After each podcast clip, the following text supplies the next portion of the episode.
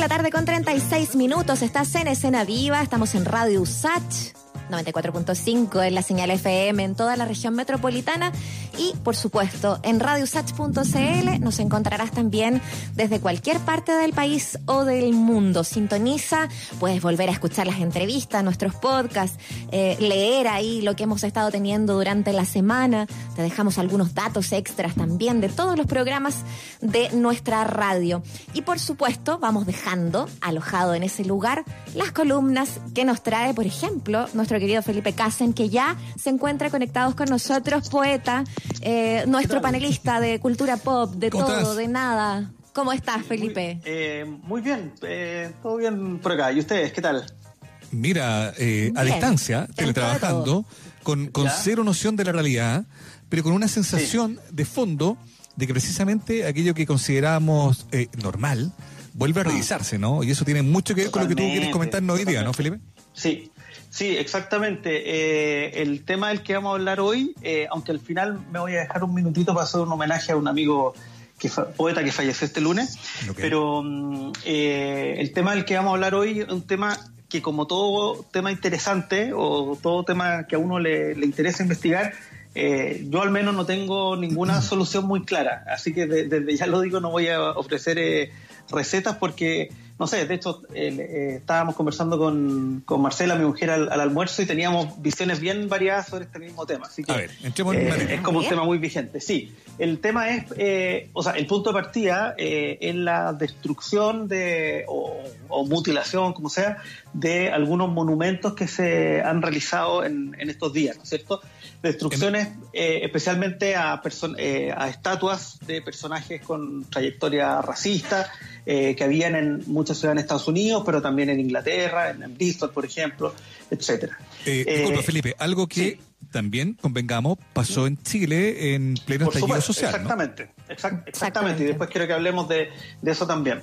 Eh, y, y, también, incluso, esto, esta ola ha tomado también eh, por ejemplo, lo acabo de leer ahora hace media hora, que bajaron de una plataforma streaming, no sé si Netflix o, o, qué sé yo, eh, o Amazon, eh, la película Lo que el viento se llevó por lo, estábamos comentando. Lo comentamos justo antes de, contactarnos contigo, de la plataforma HBO, a partir de, las sensibilidades que, que, despierta el estereotipo del hombre y la mujer negra que se ven en esa película del 39, HBO decidió bajar la película del streaming, sacarla de su catálogo. Eh, exacto, entonces este es un problema que tiene súper hartas eh, variables, eh, variables religiosas también, que me refiero un poquito a eso, políticas, sociales y, muy contingente además. Y, en general, este es un tema, ¿sí? Sí, sí, te iba a pedir, pero, pero por favor termina esa idea también.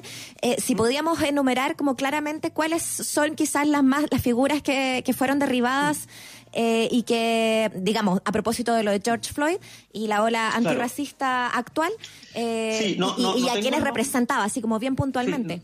No, no, tengo el nombre preciso del, del eh, monumento del, del, personaje que, ah, mataron en Filadelfia, o sea, que mataron, bueno, lo mataron simbólicamente en Filadelfia, pero había sido un importante traficante de esclavos y lo mismo había ocurrido también en, em, en Bristol, también otro traficante de esclavos. O sea, estamos hablando no de, no de personajes que que como cualquier héroe tienen cosas buenas y cosas malas. Acá eran algunos que en el fondo había, es como, no sé, si nos encontráramos con una estatua de Paul Schaeffer o qué sé yo, no sé, de personajes como que hay una especie de consenso más, más global actual de que no tienen que estar ahí, de que no tienen que merecer como la, no sé, el respeto y la admiración de una sociedad. pero, que déjame decirte algo más. Valorado. Eh, sumando a, estas estatuas que han derribado en Bélgica, en Bristol. En Bélgica también, eh, Pasó también con una de Cristóbal Colón. Ojo. Sí. Eh, hoy día mismo. Eh, Y uno ahí podría sentir que es algo que, mm, que podría también empezar a hacer sentido acá eh, en Chile, en el sur. Insisto, en el social han votado eh, algunas de Pedro Valdivia. de Pedro Valdivia. Sin embargo, mira, y aquí te quiero plantear algo para que tú puedas elaborar sobre eso. Hay algunas que han sido cuidadas, protegidas o incluso acogidas como ícono de lo que realmente deberíamos celebrar. A mí no me deja de llamar la atención que Manuel Rodríguez, emplazado en, en, plena Plaza Baqueano, digamos, al comienzo del mm. Parque Forestal, eh, Parque Bustamante, perdón, eh, no haya mm. sido eh, vandalizada bajo ningún punto de vista. Pero fue reescrita, podríamos decir. Eh, fue pintada, se le puso una cacerola en la cabeza, se, subió mucha gente encima, entonces fue como resignificada, eso es interesante. Y ahí va a apuntar un poco la, no sé, una de las ideas que tengo, porque, eh, bueno, como les decía, el problema de cualquier monumento en general es que se cruzan al menos dos variables. Una, una variable como política, histórica, que es que una determinada comunidad considera que es valioso que esa persona tenga una estatua, así como tenga un nombre de calle, qué sé yo. Eso es una cuestión. Y lo otro es su valor estético, ¿ya? Porque eh, hay estatuas que pueden tener un, pueden ser sobre un personaje muy muy detestado, pero que por ejemplo tienen un valor estético per se, ¿ya? A mí personalmente me ocurre la, la, escultura de Irarrázaval, si mal no recuerdo, sobre Jaime Guzmán, por ejemplo, es una, escultura que me gusta, me gusta donde está emplazada, creo que funciona bien y, que funciona bien más allá de que esté dedicado a un personaje político que no le tengo ningún, ningún respeto, ya como su trayectoria política. Entonces, eh, y ese es un buen ejemplo de, la tensión que a veces existe entre lo estético y lo político. Y lo simbólico. Puede tener, y lo simbólico, claro. Es porque, por ejemplo, para sumarte a eso, eh, esta semana cayó Leopoldo II de Bélgica. Eh, digo, cayó porque su estatua fue derribada, digamos, ¿no? Porque, también era considerado, era, era, considerado un esclavista, eh, de triste recuerdo en el Congo, y de hecho hasta entiendo que Mark Twain había, había hablado de su, de su cruel perfil. Sin embargo, lo que decidió ahí la autoridad fue, ok, ya que están vandalizando esta cuestión, la saco y la voy a poner en un museo. ¿Sería sensato pensar cuando en eso cuando se trata de obras que tú dices que son artísticamente valiosas? Es que, es que exacta, a mí esa es la, esa es la pregunta que me hago, porque hay, hay hechos objetivos, los valores con los que una sociedad eh, considera que alguien es un héroe eh, son relativos y van cambiando con el tiempo, eso es, eso obvio, ¿no es cierto? Eh, eso por una parte. Y lo segundo, si uno hiciera una revisión, me acuerdo que hace poco se hizo en Nueva York, por ejemplo, de qué porcentaje de las estatuas están dedicadas a hombres y cuántas a mujeres, era como, no mm. sé, 95% versus 5%, una, una cuestión así. Eh, de esos, ¿cuáles son blancos versus de otra raza? También. Eh, y, lo, y lo que encuentro peor de todo, ¿cuántos de esos son eh, personajes militares? O sea, yo diría que en Chile, por la mitad de la, de la estatua son de, militares. Y a mí, personalmente, no es algo que me, que, me interese celebrar en lo de las calles. ¿ya? Y el 80% del nombre de las calles en cualquier ciudad de Chile. Oye, Felipe. es, es muy heavy eso. Y entonces, y hay otra cuestión aún más, que en general, eh, tanto, la, tanto las estatuas, pero eh, con su configuración siempre como algo que hay que mirar hacia arriba, versus otro tipo de monumentos que pueden tener otras formas, ¿cierto? Pero la idea de la estatua sobre un plinto o sobre una superficie que se pone un tipo a caballo, qué sé yo, o los obeliscos, por ejemplo, son unas cuestiones como muy, siempre muy fálicas, ¿no es cierto? Muy de marcar una posición de marcar un territorio, no, no son un lugar que invita a la reflexión, por ejemplo.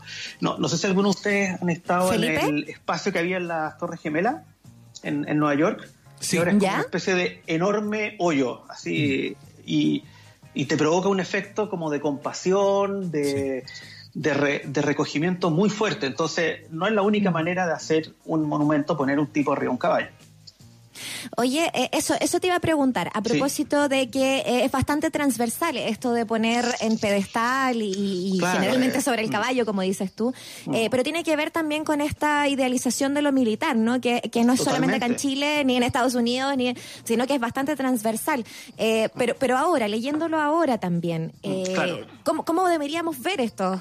o repensar a lo mejor estas específicamente estatuas, porque como dices tú, hoy día a lo mejor también se construyen otras obras de arte mm. o, u otros espacios, o se habla de las calles o de recintos públicos, eh, pero estas en particular, en general, eh, tienen que ver con que son de otro tiempo también, ¿no? ¿Cómo las repensamos hoy día? ¿Es necesario repensarlas hoy día? Sí, yo, es que ahí, está, está el, el, asunto. Eh, ¿qué y es un asunto bien amplio. ¿Qué queremos hacer con nuestro pasado, en el fondo? Con nuestro pasado que nos puede enorgullecer y avergonzar eh, de, distintas maneras, ¿no es cierto? Y hay varias maneras. Una manera es, por ejemplo, eh, que sea destruido de manera espontánea por la población. Bueno, y eso no hay nada que hacer, se ocurrió, ¿no es cierto? Y, y si se fijan lo que ocurrió en Rusia con las estatuas de Stalin, lo que ocurrió en Irak también, bueno, fueron, fueron una especie de catarsis también, muy, muy fuerte, ¿ya? Y, yo también diría que lo que pasó en el sur, por ejemplo, para el estallido, también fue una cuestión catártica que, bueno, eh, eso no es algo que puedan programar las autoridades. lo otro es cuando a nivel bueno, institucional se hace. Perdón que te interrumpa, Felipe, pero siento la necesidad de hacer ese paréntesis porque además en el sur tiene que ver con la colonización a un pueblo originario vivo eh, que hoy día, sin ir más allá, eh, durante toda esta semana hemos hablado eh, desde lo noticioso, por supuesto, del asesinato, del, asesinato de Alejandro Trujillo. Entonces es como que siento que hay ahí una cosa que, que va más allá de la catarsis, porque es una cuestión de racismo que persiste. en el fondo ya no es, no es pasado, es presente. Es el, es el, el fondo cuando además en una sociedad hay hay conflictos que se mantienen vivos, ¿no es cierto? Y situaciones de dominación, de colonización, de, de violencia, etcétera, como las que eh, se han vivido eh, allí. Obviamente, eh, ese, es un pasado que está muy, muy activo todavía, ¿ya? Y, es obvio que se superponga la imagen del conquistador español con la situación que está ocurriendo ahora, porque es, un continuo, ¿no es cierto? Entonces, claro, es, es, aún más difícil de, defender, entre comillas, que, por ejemplo, la figura de Baquedano, que quizá nos resulta más lejana, no sé, no, no la tenemos tan no nos da tanta rabia o tanta pica como puede, puede ser la de, los conquistadores ahí en, en, en ¿no es cierto? Es muy distinta la relación. y eh, entonces, pero como te digo, una, una opción es borrarla, ocultarla, o que, o que se destruya, pero otras opciones son, eh, que, ahí es donde yo, yo digo que no, no, no sé muy bien eh, qué haría si estuviera en ese caso, pero otra opción es mantener los monumentos o desplazarlos a otros momentos pero que sigan estando ahí también como un recordatorio de, de lo malo. Y esa, y esa es como la, eh, el fondo, ¿qué hacemos con lo malo? ¿Lo borramos o lo dejamos ahí? Obviamente no como una provocación, porque muchas veces está como una provocación. ¿ya? O sea, le quitamos este carácter provocador, lo, de alguna manera lo encapsulamos, pero no dejamos de pensar en que esto ocurrió. ¿Te fijas? Entonces, esa es una, buena idea. Una discusión que me parece bien, bien interesante es una discusión interesante, sin duda, porque también uno piensa, por ejemplo, eh, Muriel, eh, Felipe, lo que se ha planteado de repente con, con esto de que por ejemplo, nuestro aeropuerto eh, podría tener un nombre de artista. Podría, algunos que dicen, ok, ¿por qué no es el aeropuerto, qué sé yo, Pablo Nerúa, Violeta Parra, mm. eh, Gabriela Mistral, en fin? Yo creo que también es un debate. ¿Tú, tú sientes que no fuera algo que debería conversarse o que deberían hacerse concursos públicos o que deberían abrirse otras iniciativas para que efectivamente la historia que está en nuestro mm. alrededor le pertenezca también a nuevas generaciones? Sí, y a ver, a mí me pasa que no me... Eh, me parece menos útil ponerle nombre a las cosas de un poeta, no sé qué. Eso es la, primera sensación, digo como... Ay, porque tú eres poeta. Por eso, pues claro, no sé, me da como, me da como nervio, no sé. y además Pablo Neruda es un poeta que me interesa tan poco y me da una lata profunda, entonces me imagino como un señor guatón, no sé, no, no me interesa para nada. Y claramente la gente que está pensando esto no tiene idea, porque si hay un poeta que debería llevar nombre, eh, tener un aeropuerto en su nombre, es Vicente Huidobro. O sea, si alguien eh, escribió sobre eh, cuestiones aéreas como su libro Altazor, yo creo que lo, merece mucho más, en fondo de, alguna unión entre su poesía y lo que significa un espacio. Pero, mm, y, precisamente el caso de Neruda, el, lío que se, que se armó, era efectivamente hasta qué punto le dan, hasta qué punto Neruda, que hasta hace unos 10 años era un personaje como transversalmente eh, rescatado, y hoy en día eh, está puesto en cuestión por una serie de, pésimas prácticas sexuales que tuvo, etcétera, y de las que se jacta además. Entonces, claro, una situación súper, eh, súper, súper complicada. Eh, Así que claro, Yo creo que da para para harta discusión, algo que va a seguir pasando. Eh, y, que, no solo puede ser analizado desde lo sociológico, desde lo mm. histórico, yo creo que también desde lo doméstico. Hay, hay cosas que puede que no nos representen mucho en términos de lo que de, la ideología detrás, de la cosa política, pero a lo mejor también nos logra apreciar.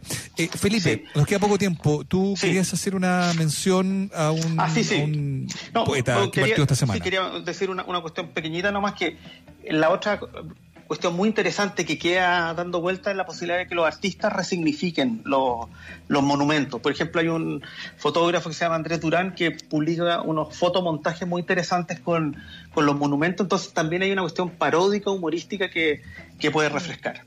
Y como les decía, eh, quería leer un poema de Pablo de Yoli, un poeta que murió hasta este lunes, un poeta que en pleno año 80, en plena dictadura, no se le ocurrió nada mejor que escribir poemas como si él fuera Luis XIV, el rey de Francia. O sea, algo totalmente extemporáneo lo que estaba ocurriendo. Y voy a leer este poema y con esto me, me despido por hoy. Se llama Alegoría de la familia real. Tengo la alegría de vivir hasta lo más hondo los sentimientos humanos. Comprendo el significado invisible de todas las rosas. Aquí está el coraje infinito de luchar por la luz. Indestructibles son las alegrías de mi alma. Aquí está la afirmación de la vida. Oh santa humanidad, Versalles debe quedar. Así que me despido con esto porque Versalles podría haber sido destruido en la Revolución Francesa y felizmente no fue destruido. bueno, la pregunta, tú dijiste que no nos ibas a dejar respuestas, solamente preguntas en torno a este tema, así que con eso nos quedamos. Borrar, mantener, parodiar, y, están vivos los monumentos. Claro, o es, o es vandalismo o es una saludable revisión de la historia y de su relato. Yo creo que interesante el debate abierto. Gracias, Felipe. Es súper abierto. Gracias, Felipe. Que les vaya muy bien. Un gusto. Chao. Chao. Adiós.